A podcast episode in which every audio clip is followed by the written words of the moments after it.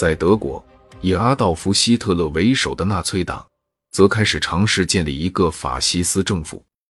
一九二三年，阿道夫·希特勒发起一场以失败告捷的政变，尝试推翻德国政府。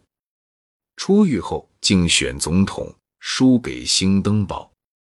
此时的希特勒无足轻重，甚至显得滑稽可笑。到了一九二九年，形势开始对希特勒有利。这一年爆发了全球性的经济危机。导致德国真正意义上的议会政府土崩瓦解。德国人把自己的悲惨境遇归结到外国人身上，他们也怪罪犹太人把钱财转移到境外。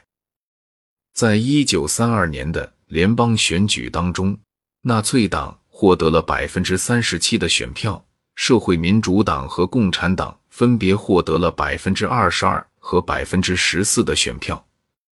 在保守右派前总理帕彭向政敌报仇的策划下，透过右翼国家人民党及德国企业家们的政商合作，身为国会第一大党的纳粹不仅获得资助，解除濒临破产的危机，更因此得到政商名流联名游说，最终说服兴登堡任命他于一九三三年合法成为德国总理。新任总理的第一个重要会议。是与德国的将军们一起开的。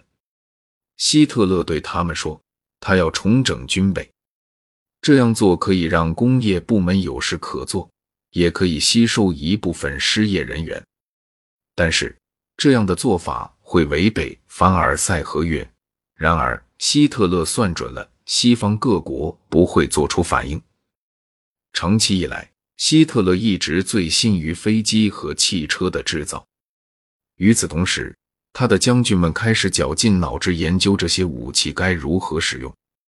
这时，他们想起了1918年的战事。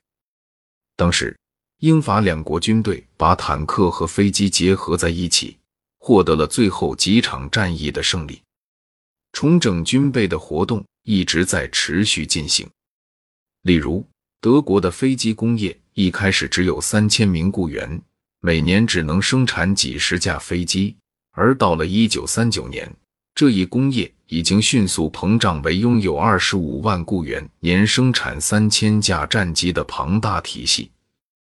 这一巨大转变使德国在一九三六年重新实现了充分就业，也让希特勒获得了如日中天的声望。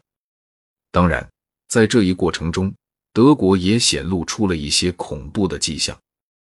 一九三四年，希特勒血洗了纳粹激进分子，摆脱了他们的威胁。一九三五年，反犹太主义在法律上得到了支持，当时的集中营里关押了六千名囚犯。一九三六年，国家秘密警察（简称盖世太保）与纳粹党的精英力量党卫军合并，并交由海因里希·希姆来指挥。在一九三六年的夏天，世界局势开始利于希特勒在军事上施展拳脚。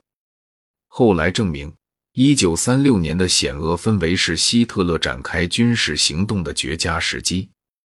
三月，德国军队向西跨过莱茵河，进入了法国和德国之间的莱茵兰地区。然而，此时，以英国为首的势力全力阻止法国对德国的举动做出反应。